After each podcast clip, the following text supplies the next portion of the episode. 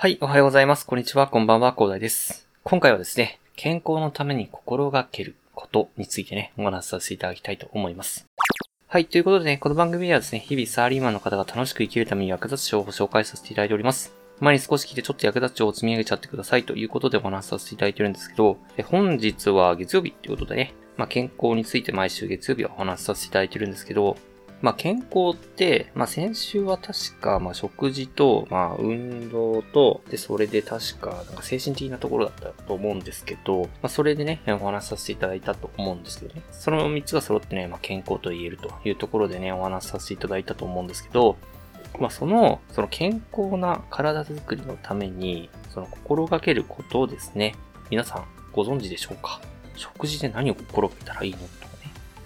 あと、運動で心がけたらいいことって何？ね。あとですね、まあ、こちらで今回紹介させていただくのは、タニタさんのですね、サイトなんですけど、そこに書かれているのは睡眠で心がけることって何っていうのをね、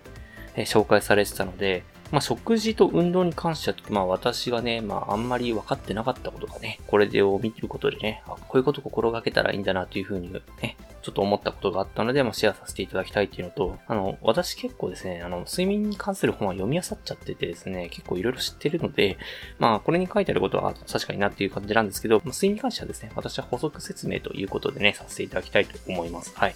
では早速行きたいと思うんですけれども、食事で心がけること、えー、3つ紹介されております。まず1つ目がですね、時々は食べたものをチェックする。これまず私やってないんですけど、好きなもの食べたいなというふうに思うんですけどね。まあその時に必要な量をきちんと食べているかと、あと栄養バランス乱れていないかということは時々チェックした方がいいよねっていう話があって、まあ例えばですね、毎日ラーメン食ってたなと。一週間見直したら、あれ、俺ラーメンしか食ってないぞ、みたいなことね、時々見直した方がいいよねっていう話ですよね。そんな人ね、って二郎生活してる人ぐらいしかいないと思うんですけど、二郎生活やってた人なんか確か病気で倒れたっていう方のが聞いた気がするけど、これ本当かどうかちょっとよくわからないですけど、まあちょっとね、そういうことを知っている方はですね、ぜひコメント欄でお寄せいただければと思います。はい。ということで、ね、食事での心がけ、まず一つ目がですね、時々は食べたものをチェックすると。で、二つ目ですね、旅行や外食が続くときは前後の食事で調節するということですね。こちらね、まあ結構、言われてみれば当然かもしれないですけど、意外と皆さんやってないんじゃないでしょうかね。まあ、とりあえず外食行ったときは、まあ美味しかったなと。で、普通の食事も、まあ、今日は何しようかな、みたいな、何作ろうかな、みたいな感じでやってると思うんですけど、それはちょっと、まあまずいと。まあ、結構外食って、まあ、なんでしょうね、塩分が多いとかね、なんかそういったところで、ところでね、なんか栄養が偏ってしまうっていうのはよく聞くので、やっぱりですね、まあ、外食した後にはですね、えー、健康的な食事、どうしたらいいかなっていうことをね、え、ちょっとね、考えた方がいいというところがありました。はい。で、三つ目ですね、食べ過ぎを招く環境を作らないと。はい。いやー、これですね、ちょっと私かなりですね、共感するんですよね。なんかですね、まあ、節約のためには、ため買いした方がいいよねっていう話もあったりするんですけど、結構ね、なんだろうな、都度買った方が健康的にはいいんじゃないかなっていうふうに個人的に思ってます。っていうのが、ため買いすると、あ、この食材消費しなきゃっていうことで、なんか、食べ、なんか惣菜が増えたりするんですよね。そういった感じで、なんか、なんでしょうね。料理の量が増えてしまって、結局食べ過ぎてしまって、で、まあ、肥満にどんどん近づいていくっていう話になってくるのであれば、都度買ってね、まあこれを消費しようかなと、あ今日は、なんでしょうね、えー、まあ昨日さっき言った話だと、まあ昨日なんか外食したからですね、今日は健康的なものをしようかなというふうに感じでね、えー、そういうふうにやっていった方がいいのかなと。まあなので食べ過ぎをね、招くような環境を作らないというのを心がけた方がいいよっていうことで紹介されてました。はい。で、次ですね、運動での心がけになります。まあ、早速いきたいと思うんですけど、一つ目が時々は歩数計、活動量計などで、運動活動量のチェックをするというところがあります。なかなかチェックしてる人いないんじゃないでしょうかね。結構まあ、なんでしょうね。アプリ立ち上げたりとかってめんどくさいですよね。あの、結構でスマートバンドとか、そういう面でいくとですね、かなりですね、ま、スマートバンドと自動で計測してくれたりするので、もう私が使ってたやつがファーウェイのやつで、かなり安かったんですよね。なんか私が買ったやつは3500円とかなんですけど、まあ、それに近しいもの、まあ、5000円くらいで買えるものの近しいものを見つけてですね、概要欄に貼っておきますので、まあ、そこからチェックしていただければいいと思います。まあ、そうすればね、スマートバンドはね、つけてるだけで、アプリと連携してね、勝手に測ってくれるので、で時間も見れるしね。で、結構最近、スマートバンドとかかっこいいよねっていうことで流行ってるので、まあ、おしゃれの一環としても取り入れてみるもいいかなというふうに思いましたのでね。まあ、そういうところで、まあ、そのね、歩数計とか活動量計とかで、まあ、自分にストレスがないようにね、測ると。で、たまにね、えー、見直してですね、ああ、自分こうあんまり運動してねえな、この日、みたいな感じで、えー、思っていただくようなね、環境を作るのも大事だよね、っていうところで、心がけということでご紹介されてましたね。で、二つ目ですね、えー、有酸素運動、筋力トレーニング、ストレッチをそれぞれバランスよく行うと。いや、これ私全然やってないですね。えー、かなりあの、フットサルが好きでね、まあ、骨折してるんですけど、今。まあ、それでフットサルにはよく行くんですけど、まあ、筋力トレーニングとかね、えー、まあ、ストレッチやってるか。なかなか筋力トレーニングってあんまりね、私好きじゃないのでやってないんですけど、まあ、それも取り入れた方がいいよねっていうことがありましたね。やっぱり怪我を防いで、それぞれの運動の効果を発揮させるためにもバランスよく行いたいものですって書いてあるんですね。私がいい例ですね。そしたらばっかりやってね、骨折してしまったので、私もね、運動できないところはですね、まあ、筋力トレーニングでやっていこうかなというふうに思います。はい。ということで、二つ目でした。はい。で、三つ目ですね。マイペースを守り他人と比較しないということですね。まあ、運動はね、まあ、継続できてこそ効果が発揮されるものということで、まあ、確かにね、結構比較するとやる気なくすんですよね。なんか、ジムとか行ってめっちゃマッチョな人いるじゃないですか。別にね、ジムに最初行こうと思った時そんなマッチョになりたいというふうに思ったわけでもないのに、なんかそういう人を見ると、なんかね、結構泣いたりしますよね。もういいや俺、みたいな。こんなホイヒョロヒロだし、みたいな。そういうことじゃなくて、マイペースを守って他人と比較しない。っていうのをね、結構ね、心がけると、まあ、そうすればですね、まあ、ジムでもね、結構比較的長く続けられたりすると思いますので、えー、私のようにね、あのマッチョの人は羨ましいなとか思わずにですね、ちゃんとマイベースを守ってやっていただければと思います。ということで、運動で心がける3つのことでした。では最後、睡眠での心がけですね。では早速行きましょうか。はい。で、1つ目でね、え睡眠時間を削ることはなるべく避けると、まあ、結構ね、なかなか十分な睡眠時間取れないという方もいらっしゃると思います。じゃあこれについてね、まあ補足というかご説明させていただきますと、まあ睡眠時間って、まあ人それぞれらしいんですよね。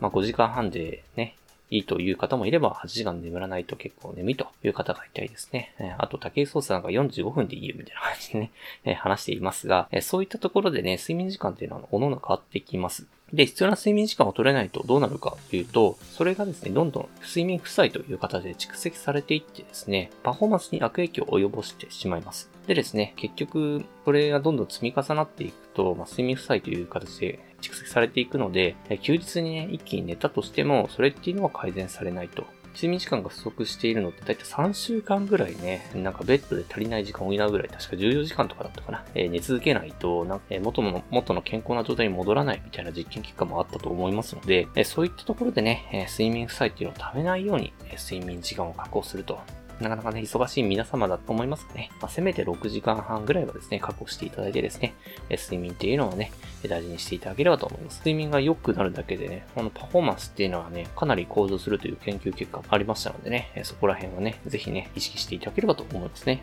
ということで、一つ目がですね、睡眠時間を削ることはなるべく避けるということでした。はい。二つ目ですね、就寝前は心を落ち着かせるということでね、っていうのがね、まあ、就寝前に、何でしょうね、例えばゲームをしたと、かなりね、心躍るね、もうウキウキワクワクね、えー、まあ、ゲームをしたというところだと、いうところになると、興奮状態になると、あの睡眠がね、妨げられるというのはね、結構、えー、皆さんも知っているところだと思います。で結構ね、睡眠につけたとしても、脳は覚醒状態だったりすると、なかなかね、ですからノンレム睡眠ね、あの、深い眠りにですね、全然ね、いけないというところがありますので、そういったところでね、えー、まあ、就寝前は心を落ち着かせてですね、できればスマートフォンは、まあ、なんですね、睡眠のなんか30分から1時間ぐらい前からですね、触らないようにしていただくとね、かなり効果的だというところが本でも書いてあったと思いますのでね、心を落ち着かせて就寝していただければと思います、はい。ということで、二つ目は就寝前は心を落ち着かせるということでした。で、三つ目ですね、太陽の光を十分に浴びるっていうことなんですけど、これがですね、まあ朝ですね、寝起きに太陽の光を十分に浴びると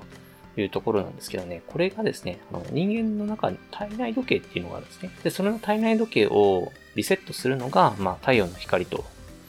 結構ね、まあ、人間の体にそれは染みついていて、で、なんか洞窟に入った実験とかがあったらしいんですけど、えそれでですね、なんか結構ね、洞窟の真っ暗の中でも、結構なんか一定周期で、まあ、睡眠っていうのがなんか取ったらしいんですね。で、ただ、なんか24時間じゃないらしいんですよ。その体内時計っていうのは。ちょっとずつずれていって、で、結局、外との環境と、その自分のね、体の環境っていうのは、自分のね、その体内時計っていうのはずれてしまってですね、で、その体内時計をちゃんとリセットしてね、周りの環境に合わせるというためにもですね、でちゃんと覚醒状態にすると、頭をね、覚醒状態にするためにもですね、太陽の光を浴びるとね、その様々なね、体のリセット効果っていうのがありますので、本当ね、朝太陽を浴びるというところで脳がちゃんと朝だっていうことをね、意識してね、覚醒状態になるというところがありますので、ぜひね、できれば朝起きた時に15分ぐらい外をね、散歩すると、ウォーキングするとね、いいらしいんですけど、まあ、それが難しい方はですね、朝起きたらとりあえず太陽の光を浴びていただくというところでね、していただければと思います。これは本当にね、かなり効果がありますので、太陽の光っていうのは、あの、侮らないでいただいてね、しっかり浴びていただければと思います。ということで3つが太陽の光を十分に浴びるということでした。皆さんいかがでしたでしょうか？心がけることを育児とね、運動と睡眠それぞれでご紹介させていただきました。なかなかね、目から鱗な情報も私はありましたけど、皆さんもあったんじゃないかなというふうに思います。結構ね、健康ね、皆さん気をつけているようだけれども、なかなかね、あ、こんなの知らなかったっていうこともよくあると思いますので、ぜひね、今回お話しさせていただいた情報をですね、活用いただいてですね、えー、皆さんの健康でパフォーマンスの向上ということにつなげていただくためにも、ちょっと試してみていただければと思います。私はね、とりあえず、そうですね、久々に、まあ、運動に関しては、スマートバンドをね、つけてね、まあ、脈を測ったりしようかなというふうに思ったり、食事のね、一週間の見直し、たまにはやっていこうかなというふうに思いました。はい。皆さんもね、ぜひね、ちょっとできるところから試していただければと思います。はい。ということでね、今回こんな感じで終わりにしたいと思いますが、最後にお知らせだけさせてください。この番組ではですね、皆さん困ってる悩みとか話をしい内容など随時募集しております。コメント欄や Twitter の DM などでどしどし送ってください。Twitter とかのリンクは概要欄に貼っておきます。でですね、私はヒマラヤというプラットフォームで配信させていただいております。えヒマラヤだとね、概要欄にもすぐ飛べるので、本日ご紹介させていただいたですね、あの、谷田さんの記事だったりとかですね、スマートバンドのね、え、リンク先とかってありましてね、利用者の方の利便性をね、向上できるようにね、ちょっと工夫しておりますのでね、ぜひね、そういう使いやすいヒマラヤさん、インストールしていただいてね、活用いただければと思います。無料ですのでね、一度インストールして楽しんでみてください。ただですね、他のプラットフォームでお聞きの方もいらっしゃると思いますので、そういった方は Twitter で DM をいただけると嬉しいです。アカウント ID はですね、アットマークアフターアンダーバーワークアンダーバーレスで、スペルがですね、アットマーク AFTR アンダーバー WRK アンダーバー RSC です。どうぞお待ちしております。それでは今回はこんな感じで終わりにしたいと思います。このような形でね、皆さんの身だけで役立つ情報をゲットできるように、チームのグリで情報をゲットして、毎日配信していきますので、ぜひフォロー、コメントのほどよろしくお願いします。では最後までお付き合いいただきありがとうございました。本日も良い一日をお過ごしください。それでは。